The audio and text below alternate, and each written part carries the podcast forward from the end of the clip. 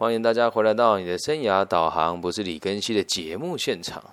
今天呢，我在下午呃游泳，在开始要游泳之前哦，这个我听到了一个呃，看到一个粉丝寄了一封信给我，他的问答的内容大概是这样，他说：“老师没有工作，难道就真的没有价值吗？”好，然后在稍早没有多久的时候，有一位这个。也是在台湾就读大学的同学，他还问了我一件事哦。他说：“那如果照这个逻辑讲的话，是不是所有没有产能的人都没有存在的价值呢？”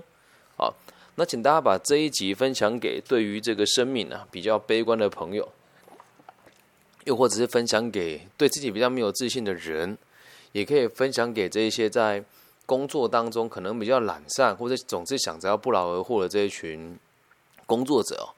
或许会让他们的生活过得更平稳一些，那也可以承接到我们明天从个体心理学里面来讨论的这个部分哦。明天的题目叫做“小我融入大我”啊，那这也是最近在这个大陆地区很多人去宣导的一个概念。那我们这一集呢，也就当做是他的前导吧。所以希望大家可以去听一听，然后想一想，知道到底要用什么样子的心态来看待这个社会。跟你自己的存在哦，好，那就开始了。一个人有没有价值？以个体心理学来说的话，应该是要看他的工作对这个社会有没有贡献。但可能很多人会误以为工作这个东西好像就一定得拿到钱一样，不对。我们讲的工作，如果回退到阿德勒博士所说的人的第一个这个工作的。这个工作的这个任务，其实是来自于人的一个限制。我们在节目有多次都有听都有提过了啊。那这个论点，其实在我我我必我必须得说，在现在的台湾跟大陆两地的生涯规划师跟心理师，应该也没有多少人能够理解这一个要点。那也希望大家能够把这件事情去分享给你身边的心理师，或者是职职涯顾问，或者职涯教练，或者这些自称人生规划师之类的人哦。我们因为为什么要工作？是因为人类是一种非常脆弱的生物。我们脆弱到走在路上都有可能被猫咬死、被狗咬死，或者是被各种病毒攻击，什么霍乱呐、什么艾滋病啊、梅毒啦、炭疽热等等等等的。那还有这个天灾人祸、台风啊、雷击啊、干旱啊，人类之所以能够生存下来，是因为我们通力的合作，建构了现在这个制度，对吧？那我们现在这个制度怎么建构出来？如果大家有兴趣的话，可以去听一听我们这个理财与生涯规划常见的盲点的里面的第四集还是第五集里面所说到的常见手法。那我们今天就不讨论这么深哦，你你就得知道一件事情哦，我们现在所用的每一件东西，甚至是你所用的每一个技术，以及你现在在听的这个节目的所有的这个线上啦、线下啦、回播啦，还有你看得到的这个屏幕，透都是透过人类共通的。合作才能够生产出来的东西，所以如果你要讲工作这个词是好像很粗俗的去上班然后拿钱，如果你用这个角度去理解它的话，那就大错特错了。之所以人能够这么无忧无虑的生存下去，是因为我们彼此之间都有人在互相帮助跟协助，我们才能够过得这么轻松。好，那所以你问我一个人的工作没有工作的话，难道就没有价值吗？我们必须得说，你得看他在没有在这个资本主义之下的状况，没有在资本主主义的这个架构之下，就算没有拿到钱，他也有可能同时在工作啊，能够理解吗？所以就像有一些是隔代教养，爷爷奶奶的的这一代了，他可能挣了很多钱，现在已经开始不需要为了工作而烦恼了。那他在家里帮他的小朋友，帮他的儿子女儿带他的新生儿。那你说这个这个事情他没有工作，那难道他没有贡献吗？他有啊，对吧？那后来这还这个学生又问了我另外一个问题哦，他的年纪多大我不知道，因为我很少去过问粉丝的年纪哦。他又问了我一件事，他说：“那如果成为了财务自由的人以后，那他的人生难道就没有意义了吗？”其实这一题很发人深省哦。其实，在台湾跟大陆这几年很流行什么“王阿姨我不想努力了”，或者是找什么干爹这种开玩笑的说法，又或者是什么“哎呀，这个好卷啊，我想躺平了”，我就很想问啊，这些人的心态到底是什么？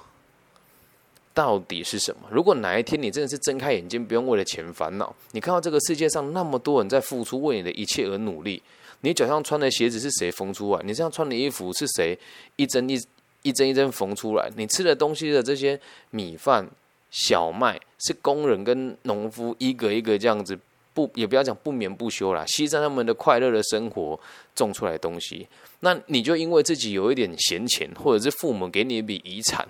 然后去践踏这些人的尊严吗？所以有人会讲说，我们工作不就是为了退休吗？这个这个说法我是绝对同意的。但是我们工作退休之后，并不是为了成为一个完全都不对社会有贡献的人呐。这样能够明白吗？如果你们有经历过无法去工作的年代，或者是这个人生当中的几年，你就会知道，人的价值不会只来自于我们传统的所谓的职业与工作。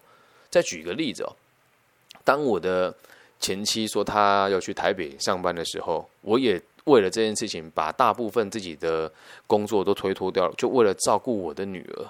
那你说这算不算是一个工作呢？是啊。那千万不要用职业的贵贱哦来衡量一个人的工作的重要程度，又或者是他的价值。每个人的工作，就是因为你对于这个社会有贡献，他才会把钱拿给你。懂吗？他才会把钱拿给你。如果你没有办法对社会有贡献的话，那谁又愿意把钱给你呢？那这时候我们在讨论社会这个定义哦，其实他说出来就是一个团体。什么叫做团体哦？两个人以上就叫做是团体。你的爸爸妈妈为什么给你零用钱呢？你可以想这个问题嘛。好，但是你的老板为什么给你薪水呢？因为你在某个产业当中贡献了你的能力啊，进而让这个团体人得到某一些好处。所以社会所说的，并不代表是普及到整个世界的全人类，而是只是单单只单纯的指出你所在的这个团体到底有没有因为你而得到了某一些好处，肯定是有的，他才会给你一点这个费用或者是薪水嘛。那很多人其实就会发现一件事哦，这也是现这个现代资本主义所产生的问题哦。很多人在公司当中，他其实是没有价值的，但在这个资本主义的体制之下，偏偏就可以有这些人可以生存。在正常的我们讲所谓的传统的管理制度当中，大概有三成的人都是冗员。好，那这个你得自己去体会哦。这个东西我们如果讲的很直接，其实会让很多人很难过。我们就说了，公司里面哦，如果没有人资这个部门，那这个公司会垮吗？哎，其实也不会啊。对吧？你说啊，薪资谁算？你可以让会计算呢，这样能够理解吗？所以在管理群里面，或者所谓的间接部门，这一群做管理的人，很多其实根本就没有存在的必要。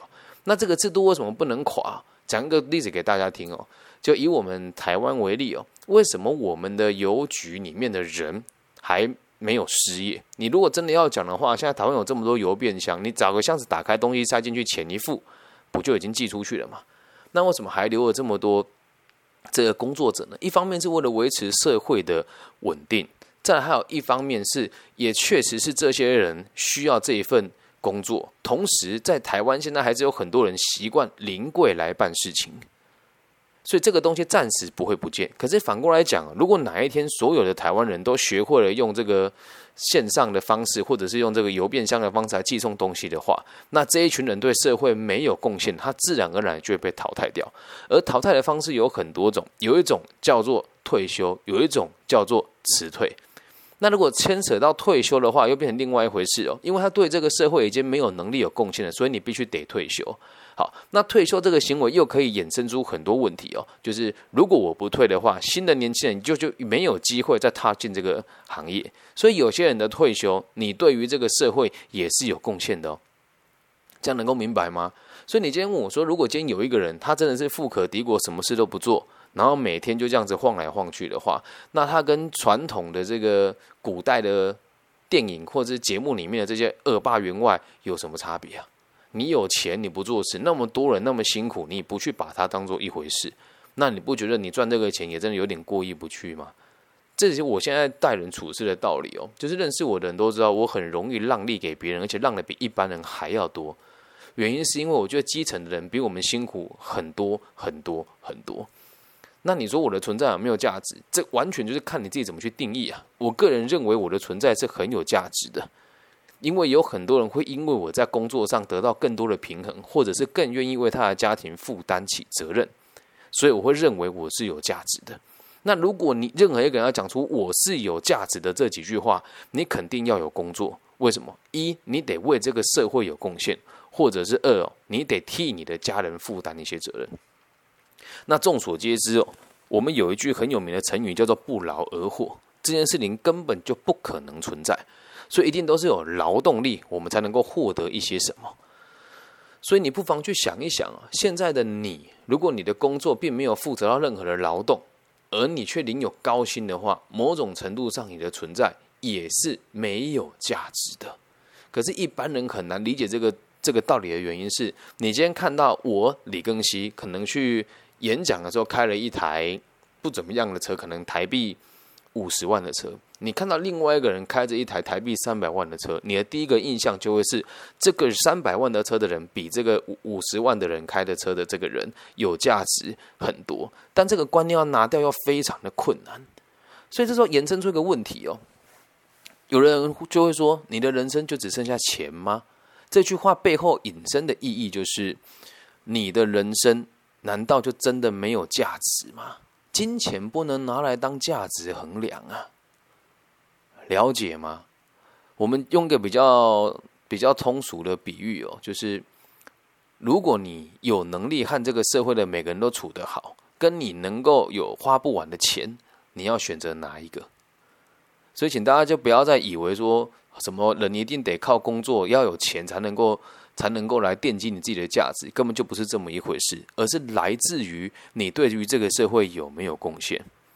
那常常就会有人问哦，讲那么伟大，哪有那么多人对社会有贡献呢？好啦，那如果讲没有工作就没有价值，那今天我给出的答案是不是这么一回事嘛？是你对于社会有贡献的话，那就是有价值嘛？那我们刚刚也整理过，什么叫对社会有贡献？解决社会的问题，社会最小的社会就是你跟你的家庭，或者是你跟你的公司，或者是你跟你所在的城市，这个就叫做社会。那如果现在在讨论哦。讲极端一点的案例哦，就是在延伸出这个今天跟我讨论问题的第二个粉丝的这个这个逻辑哦。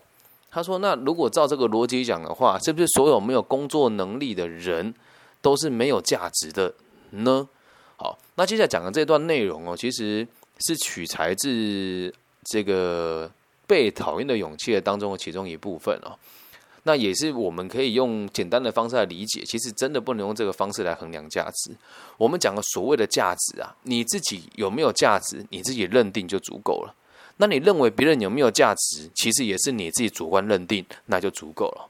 每次大家问我这个问题的时候啊，我都会讲一个很真实的案例哦，也不能说开玩笑。其实讲这个话，其实有时候心也都是酸酸的。就像我的女儿，她今年才四岁。我就问你了，他能够有什么贡献吗？很难吧？碗也洗不干净，地也擦不干净，然后三天两头呢，可能就这个尿湿他的裤子哦，或者是这个在学校跟同学吵一架，然后吃东西呢也就挑食，有时候呢还会跟你耍脾气，又或者是用某一些方式来阻挠你的工作。啊，甚至是会在于你很需要他的时候，有时候他也会耍脾气，说我最不爱你了，我不喜欢芭比等等这样子的话语。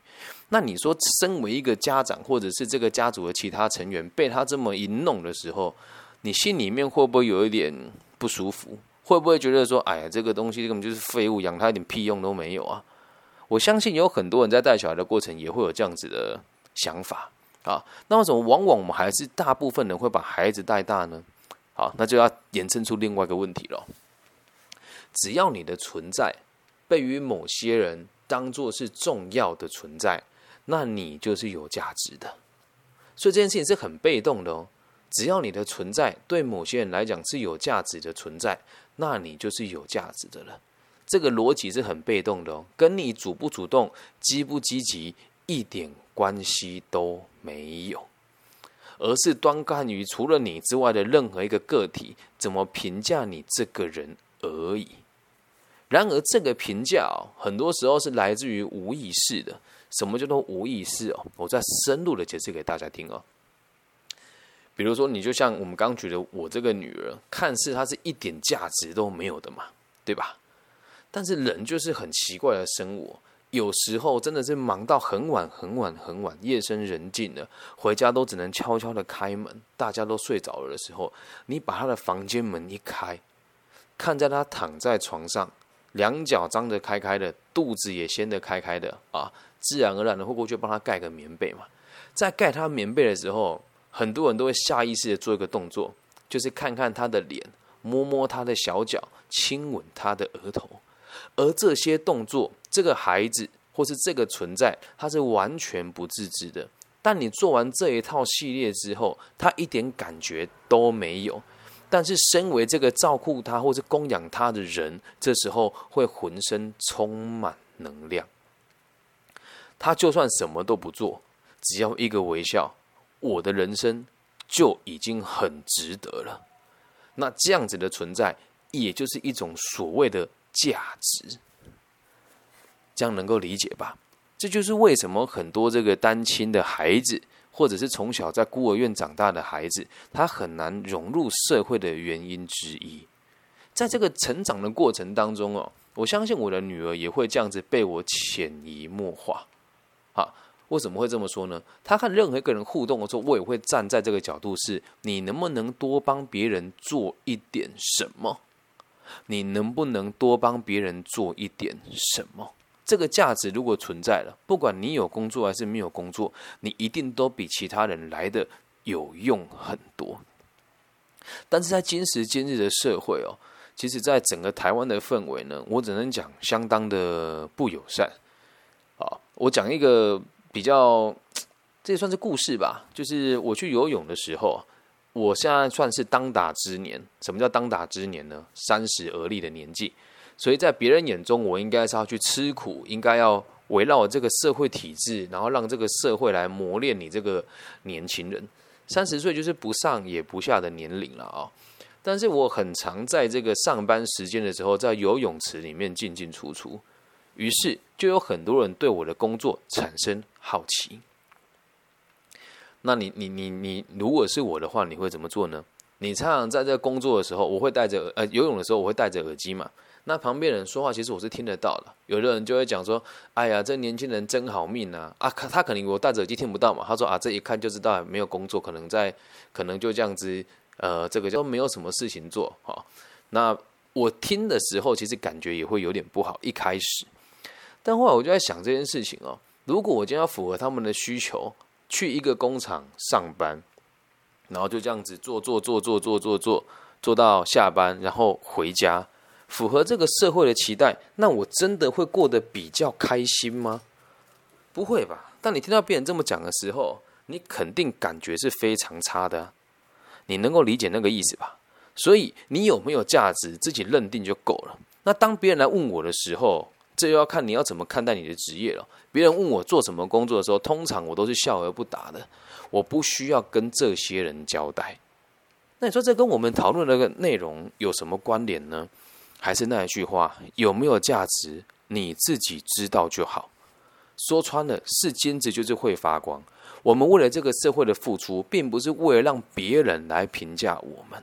所以，价值两个字其实相当主观。也相当的带有一种评价的感受，而如果你今天工作是为了增加自己的价值，我告诉你，这辈子你永远都不会过得开心呐。至于我在做的事情，难道就真的有价值吗？难道就真的有价值吗？那也不一定啊。有的人也会说我这样子做很傻，你就看哦。如果你很常追踪我，就会发现我几乎是每天都录制节目的。而每一集的节目内容都是这么的扎实，这么的谨慎，这么的逻辑分明。很多人就会告诉我说：“你应该就是不要那么频繁的开节目，然后设定会员的制度，以后让人家用收费的方式来听你的课程，这样子你才会赚钱，你才会有商业的价值啊。”那你大家在听这个节目的时候，你认为？难道我做这个节目就只是为了这个粗俗的金钱吗？钱没有人不喜欢呐。但是如果这么做了，不就非常低俗吗？为什么讲低俗？你的出发点就已经说了，是为了这个社会更安稳、更安定。那你既然会说出这一句话，可能大部分或是收听这个节目的人，他们正在一个动荡的年代，或是正在处于他生命当中的迷茫的时期。那如果我要去跟你们收费了，这样有意义吗？有的人说：“哎呀，这个不需要多嘛，三块、五块、十块就行啦。”哎，我的逻辑就这样哦。曹操说过一句话：“宁我负天下人，莫让天下人负我。”而我是全然相反的，宁愿别人占我便宜，我也不去占别人便宜啊。并不是说这些收费的课程没有用，而是他如果提前跟你收费的话，就代表我不保证我的东西有用哦。所以，请你他妈的先付钱吧。而在我的世界是，我认为我的东西是有用的，那我也相信你使用了之后，会让你自己得到更多所谓的资本主义的价值，更多的休假的时间，或是更多的金钱。如果这件事情都成立了之后，你自然而然的会想办法回馈给我这个人，又或者是在更多你认为别人需要的地方分享这个节目。那你说这两者比起来，一个可以让你马上就有金钱的收入，另外一个是你可以普及到照顾更多、更多、更多负担不起的人，那哪一个才叫做有价值呢？所以不妨让大家来想一想哦。我们真的不出生就不是为了来工作，或者为了来让这个资本主义的人来操控我们，又或者是让那一些对你很不友善的老板或者同事来糟蹋你。但你要去理解一件事情是，每一份工作都是我们自己选择的呀。为什么会有那么多人过得不开心呢？就是因为他不了解这个道理呀。今天我还有跟那个朋友通电话。他在台湾的这个很大的机体电路公司上班，他就跟我讲说：“其实我挺羡慕你的。”我说：“怎么说呢？”他说：“我这样子一年大概挣个台币两百万，但是说穿了，我的生活是一点品质都没有的，也一点尊严都没有。我就像是一部机器，别人叫我做什么我就做什么。在公司里面，我虽然是主管，但上面比我有钱人太多，而我们做的事情就是看着这个机器不停的生产东西出来，但是在外面的人面前。”我已经这么杰出了，已经在全台湾前几名的企业里面工作，我又有什么资格去告诉别人我过得不开心呢？而在别人看待我的时候，我又会有一种觉得自己很优越的感觉。我根本就无法像你这个样子这么老实的用真面目去面对别人啊！那这时候我就有问他说：“你跟我讲这个事情有用吗？到底你的目的是什么？”他的回答就更有趣了。他说其实像我们这一种在当主管的人哦，也很常会在网络上看一些所谓的社会的名人对年轻人的勉励啊，真的对我来讲那都是玩笑哦。那是那个先生说的，他说：“当然，就我跟你相处，还要理解你这几年下来，你真的不把钱当一回事。”我说：“是啊。”然后他就问我说：“那你金钱会有问题吗？”我就笑笑的回答他：“我说。”如果一个人哦，连你这样在资本主义当中受贿的族群啊，别人眼中的吸血鬼啊，怎么讲吸血鬼呢？在基层的这个轮三班的作业人员，一年的薪水还不到他的三分之一。但这个位老兄，他其实只需要加班，他也不需要轮班，而且他很多事都是这个纸上的作业，他不需要去现场嘛。我说，连你都会对我坦白这件事情呢，那你认为其他人对我的态度，难道不会好那么一些些吗？他说：“那其他人对你有好的印象，或是有好的态度，这能让你变成钱吗？” 我就回答那个问题了。我就说：“那你觉得多少钱才叫做钱？”我说：“如果今天我要从你口袋掏钱出来，掏多少你会心疼？”他说：“可能四十万到五十万吧。”我说：“那就对了。”他就反过问我说：“那我掏你多少钱你会心疼？”我说：“嗯。”别人掏我钱，我倒是不心疼，但我心疼的是对方为什么要掏我的钱。然后他就又问我，他说：“那你在跟我兜圈子？”我说：“没有。”我说：“你从头到尾都要站在金钱在衡量你自己。我肯定没有比你有钱，但是我肯定比你还要有时间，而且我我在金钱上的压力也肯定比你小。”他听完之后，他笑了笑，他说：“对啊，就算薪水这么高，我买房子了，买车子了，然后常常常还要去做一些投资，还不一定赚钱。”那他压力比我还要更大。再来啊，他在这些地方上班，如果没有开名车，别人会怎么看他呢？所以又回归到根本了，收入难道就能够代表价值吗？这根本就不是这么一回事啊！所以，如果你现在在找工作的话，你不妨去想一想哦，你上这个班到底为了什么？如果单单就只是为了钞票的话，那你更应该去找出有没有什么工作可以让你替别人解决燃眉之急，这样子才有办法让你真正真正的赚到所谓的价值与金钱。那如果你今天的想法是，我就想要简简单单的当一个社会的螺丝钉，你才是那个最需要被尊重的人。因为每个人都勤奋踏实的话，这个社会自然而然的就会公平很多。所以，请大家不要再去思考说工作有没有价值哦。